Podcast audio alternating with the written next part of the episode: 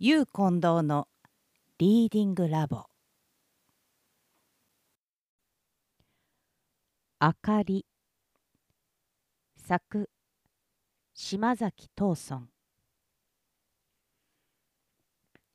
飯島夫人。栄子は一切のことを法的する思うをした後で子供を東京の家の方に残し年を取った女中のおつる一人を連れてようやく目当てとする療養地に着いた。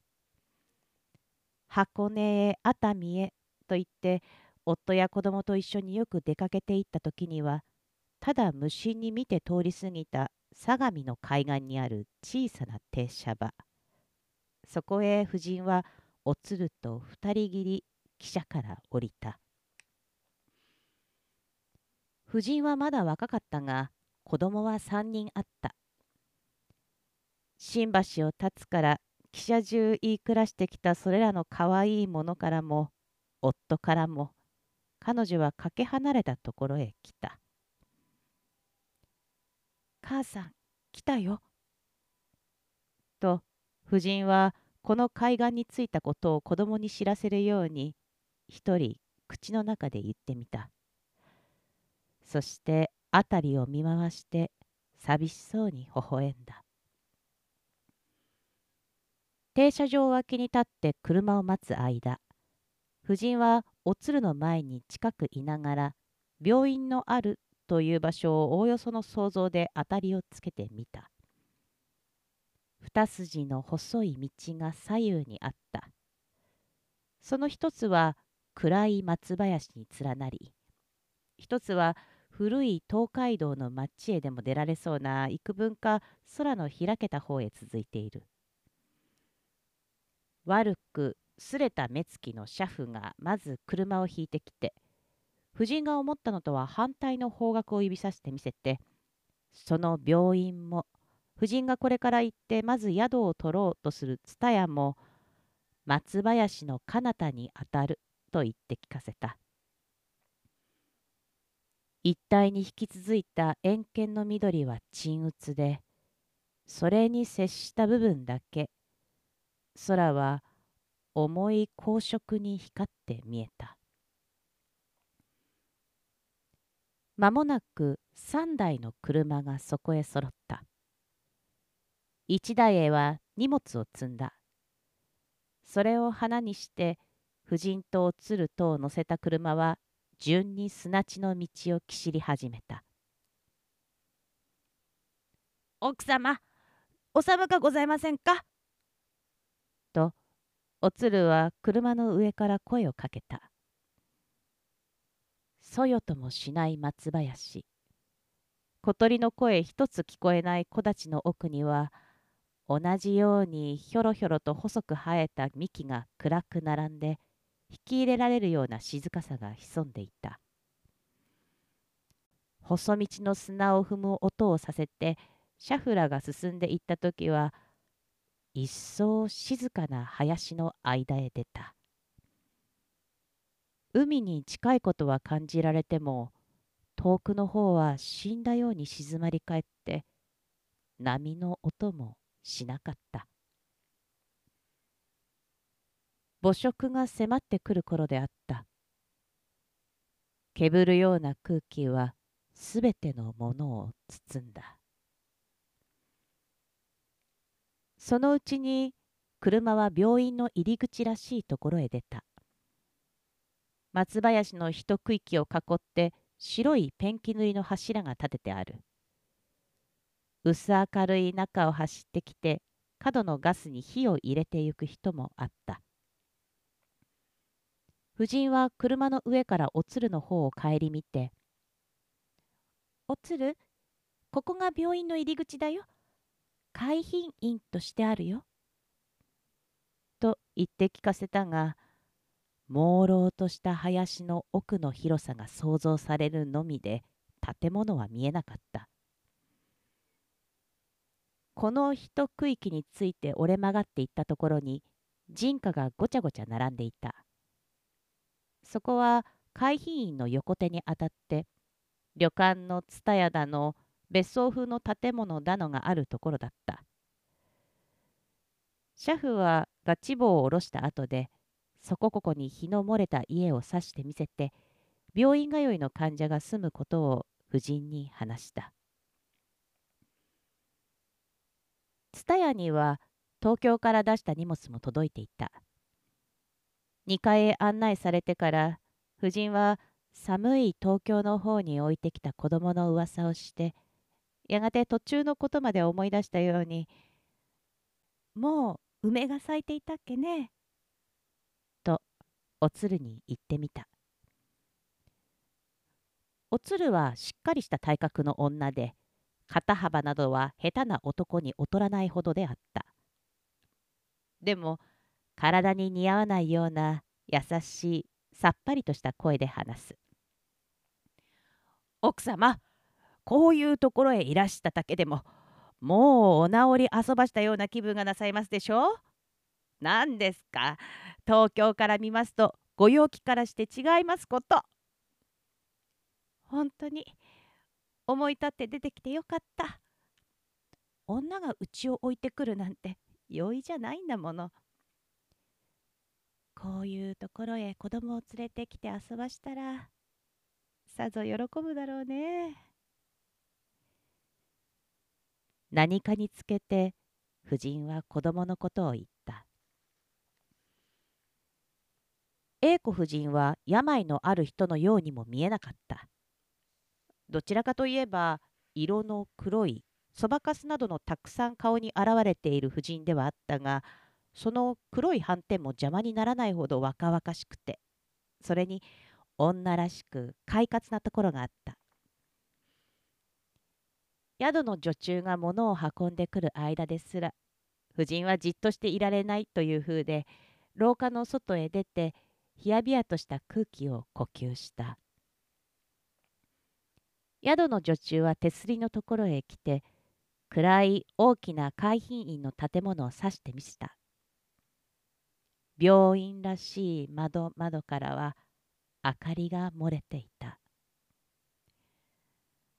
また夫人は子供がそばにでもいるように「病院だよ。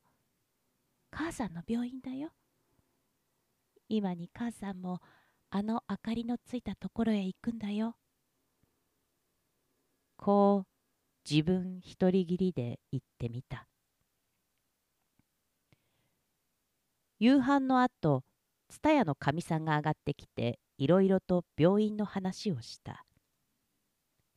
大きな太ったかみさんで客をそらさぬよなれた調子で入院するに都合のいいことも聞かせたし夫人の気休めになりそうなことも言った。もっとも夫人は入院するばかりにしてこの海岸へやってきたので手続き万端はすでにあらかた運んでおいた。夫人は東京の方で院長の診察をも受けていた。彼女は名乗って病院の受付へ行きさえすればいい人であった。奥様、ただいまお熱はございませんか？と、おつるが心配顔に尋ねた。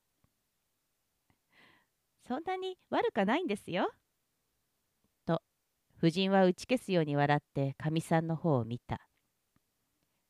知らずにいればまだこれで当たり前な人の体なんです。ただ時々熱が出ますもんですからどうもそれが不思議だって懇意な医者に言われまして初めて自分でも気がついたんです。早く今のうちに治せそうたくも言うもんですからしかし奥様早く先生に見ていただいてようございました。お家では大事な母様ですもの。とおつるが言った。ご心配なさることはありませんよ。とかみさんはことも投げに言ってみせて婦人の豊かな服装や小ざっぱりとしたものを着たおつるの様子までもじろじろ眺めながら入院なすった方でずんずん良くなった方はいくらもございます。ちょうど奥様ぐらいな年頃の方で旦那様もまだお若い方なんですよ。お子さんもおありなさる。もう一冬を越したらいよいよ全開の免状をいただいて帰れるなんてそう言って喜んでいらっしゃいます。その方は入院なすってから大変お太りなすった。私見たように。何でも15巻じゃ効かないなんて いくら太っても治った方がようござんすわね。と言って夫人も女らしく笑った。その晩夫人は夫へ宛てて手紙を書いた。おつるはまた夫人の疲労を休めさせるように風邪をひかせないようにといろいろに気を配って早く横になることを夫人に勧めた。東京から届いた荷物の中には軽い柔らかな小布団もあった。それをおつるは暖かな床の上に敷いてその上に白いシーツをかけながら「お嬢様方はどうしていらっしゃいましょう？ともうおねねでございますよ。今日はぐずぐず言ったろうよ。と夫人も思いやるようにみんなを困らせたろうと思うよ。ええそりゃあお慣れなさるまでは。でも上のお嬢様はちゃんと訳が分かっていらっしゃいます。母様はキーキを直しにいらっしゃるんですよ。と私が申し上げましたら「知ってるよ」なんてさようおっしゃいまして。あれを思うとおかわいそうでございます。おつるそんな話はよそ。お前も今夜は早くお休み。よそうよそうと言いながら夫人は子供の噂をした。寝床についてからも夫人は一人で今日はおとなしくお留守番したかい母さんのお留守番したかい？と繰り返した。目をつぶりながら一人ずつ子供の名前を口の中で呼んでみた。翌日の朝になると前の晩に暗くてよくわからなかった海浜院が蔦屋の2階から見えた。窓に明かりを望んだのは幾棟かある西洋風の高い建物の一角であることが分かった。窓を開けて何か朝日に干す人もあった。白い皮服をつけた看護婦も見えた。午前に夫人はおつるを宿に残しておいて一人で海の方へ歩きに行った。患者らの借りて住む家まで見て回ったと言ってハンケチに包んだものを下げながら戻ってきた。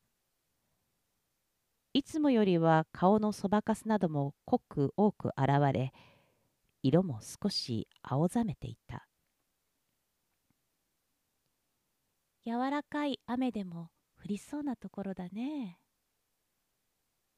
こう夫人はおつるのそばへ寄って言った。おつるは茶を入れる用意をしていたが、夫人の言ったことを聞きとがめて、奥様、また雨が出ました。と笑った。私は雨が大好きさ。よくそういう方がございますよ。雨の降る日には用田市に歩くのも好きだなんて。今日のようにカラッと晴れた日よりか少し曇った方が私には心地がいい。そうおっしゃればお顔色はあんまりよくございません。顔色は当てにならない。大変顔色が悪いなんて言われる時でも私はかえって気分のいいことがあるよ。部屋の隅にある違い棚の上には姿見が置いてあった。夫人はその方へ行ってちょっと自分の顔を映してみた夫人はその方へ行ってちょっと自分の顔を映してみてまたおつるの方へ来た。海岸で夫人はよほど病気の進んだらしい夫人がしおれて歩くのを見て気を悪くして帰ってきたが肺の悪そうな人かそうでないかは夫人にはすぐに見分けがついた。しかしそれを言い出そうとはしなかった。夫人はおつると一緒に茶を飲みながらオゾンを含むという楽しい海岸の空気を吸ってきたこと。富士のよく見えたこと。子供に送ろうと思って小石を拾い集めてきたこと。などを話した。おつる？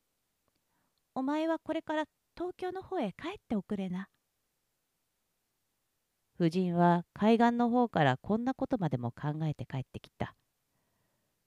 おつるは心配して「それで奥様はどう遊ばします？何？私のことはそんなに心配しなくてもいいよ。それよりか子供を見ておくれよ。私はこれから病院へ行きさえすればいい人だ。もうここまで来たんだもの。でもせっかくお供をしてまいりましたのに。何だって病院まで行かないんだ何のためについて行ったんだなんてきっとまた私が旦那様に叱られます。大丈夫。そんな旦那様じゃないから。なんだか子供の方が気になってしようがない。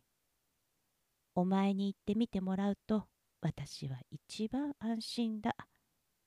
うちの方じゃきっとみんな困ってるよ。それもそうでございます。おつるも迷ってどうしていいかわからないような顔をした。宿のかみさんが来ての話には入院のことなら及ばずながら引き受けた。夫人も寂しかろうからまた子供衆でも連れて東京から訪ねてくるように。と言って勧めてくれた。もし病院の近所へお家でもお借りなさるようでしたらまたお世話をいたします。坊ちゃま方をお連れなさるがようございます。いくらもそうしてきていらっしゃる方がございます。こうかみさんは話した後で長くいる療養の客の中には松林の間に眺めのいい借家を見立てて海に近く住んでみる人などもあるがいずれもしまいには寂しがってまた人家の多い方へ引き移ってくるという話をした。とうとうおつるは夫人の言葉に従った。荷物はすっかり引きまとめていつ何時でも入院のできるばかりにした。思いのほか夫人は元気でいるのでおつるはようよう安心したというふうでその日の午後の汽車で東京の屋敷の方へ帰ることにした。奥様奥様すっかりよくおなり遊ばしてください。お体が第一でございますよ。本当に世の中はわけが分かりません。ご病気さえなければもう申すところはございませんのですけれど。お家の方のことなどは当分お忘れなさる方がようございます。奥様のはあんまりお気を使おうとなさりすぎるん。こう言って別れてゆくおつるに夫人は子供へと言って海岸で拾った小石などを持たせそれからおつるが車に乗るところまで見送った。いずれ旦那様もお見えなさいますでしょうよ。とおつるの残していった言葉がまだ耳にある頃は夫人は全く一人で宿の2階の廊下のところに立っていた。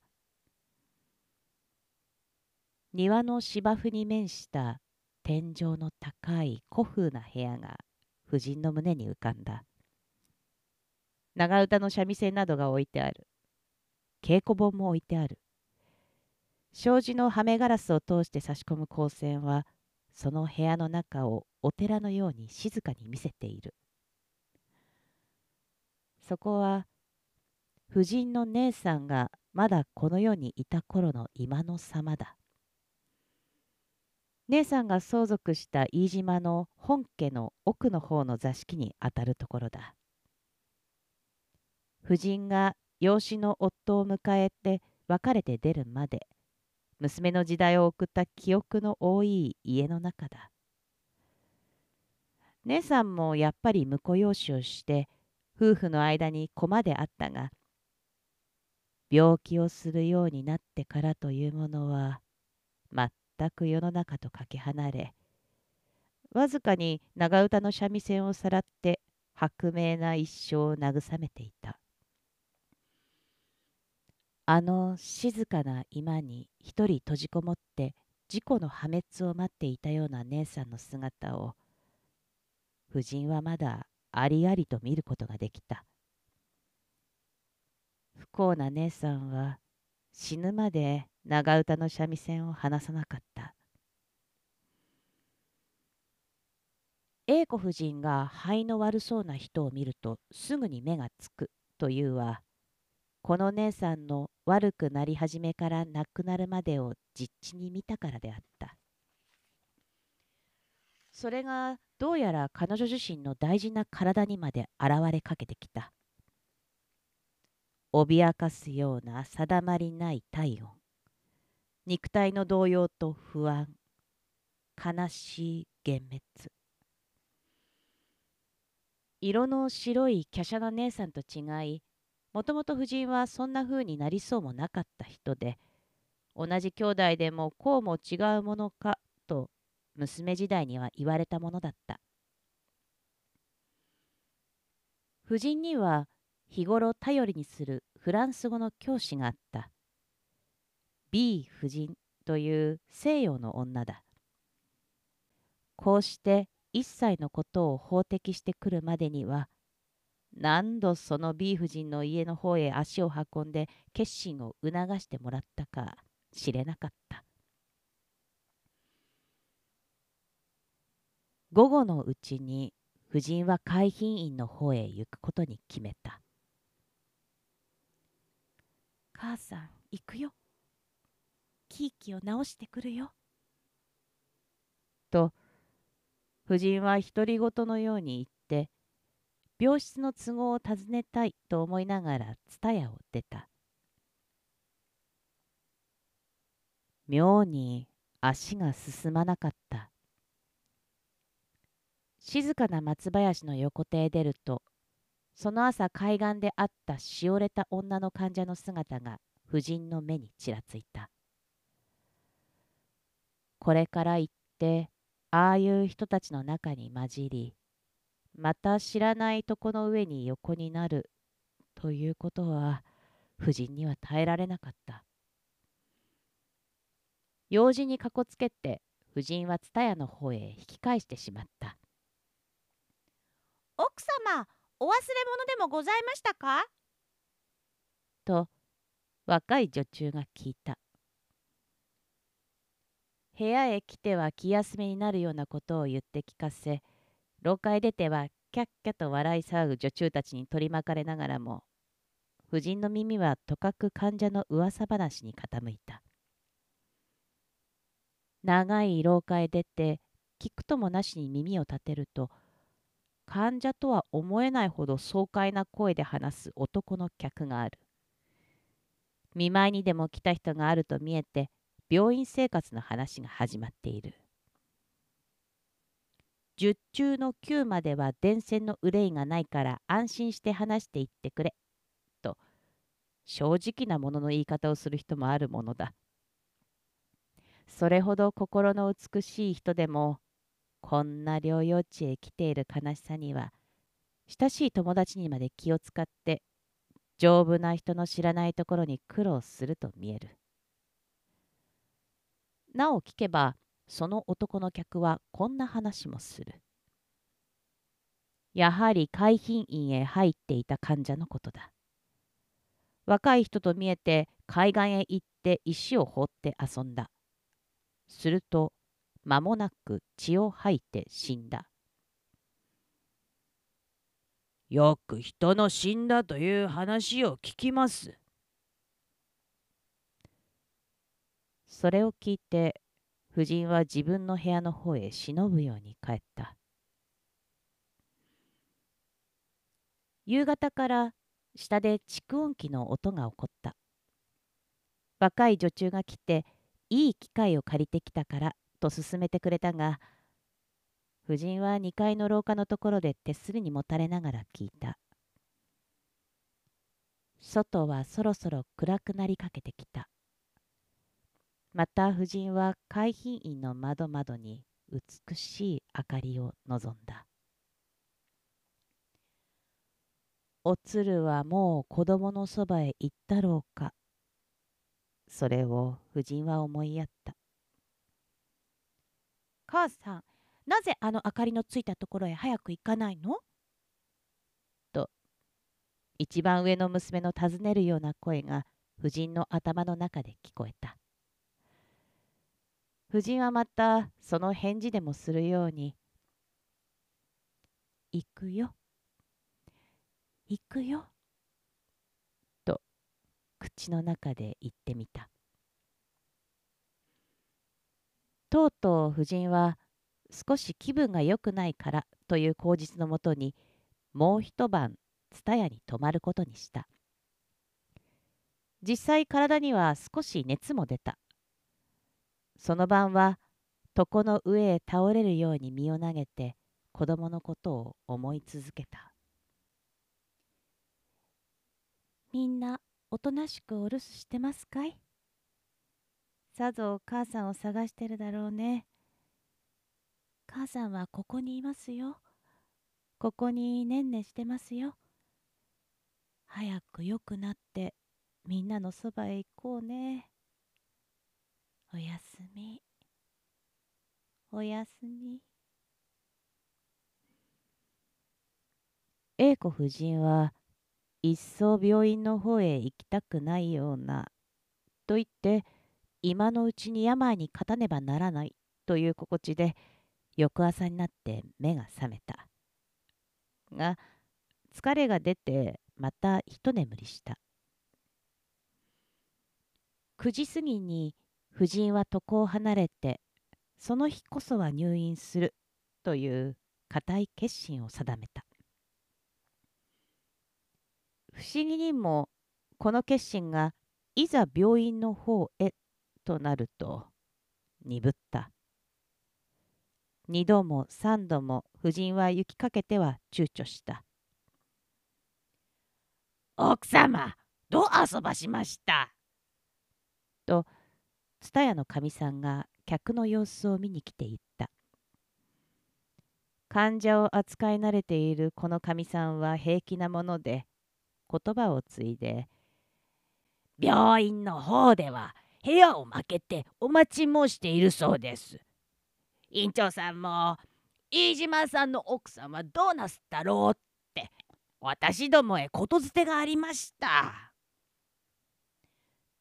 どうしても私には病院の方へ行く気になれません。いろいろなことを考えるもんですからね。そうおっしゃる方もございます。なにいらして慣れてご了意なされば何でもありません。ばい菌が病院中飛んででもいるように慣れない方はおぼしめすでしょうがそんなわけのものではございませんさ。よく私は皆さんを病院の方へお連れ申します。それじゃあ奥様も私と一緒にいらっしゃい。かみさんは世にありふれたことのように意味もなく笑って夫人の荷物などは先へ届けさせることにした。宿の男が来て順にカバンだのセルジの大きな袋だのを下へ運んだ。3日目の夕方にようやく夫人は蔦屋を離れることになった。それも自分の力でなく大きな太ったかみさんに助けられて無理やりに引き連れて行ってもらうように。奥様しっかりと私の肩へつかまるようになさいまし。とかみさんは男のような声を出した暗い松林の間からはちらちら海浜院の明かりが見えたサクサクと音のする砂の道を踏んで夫人はかみさんの肩にかかりながら一足ずつその光の方へ近づいていっ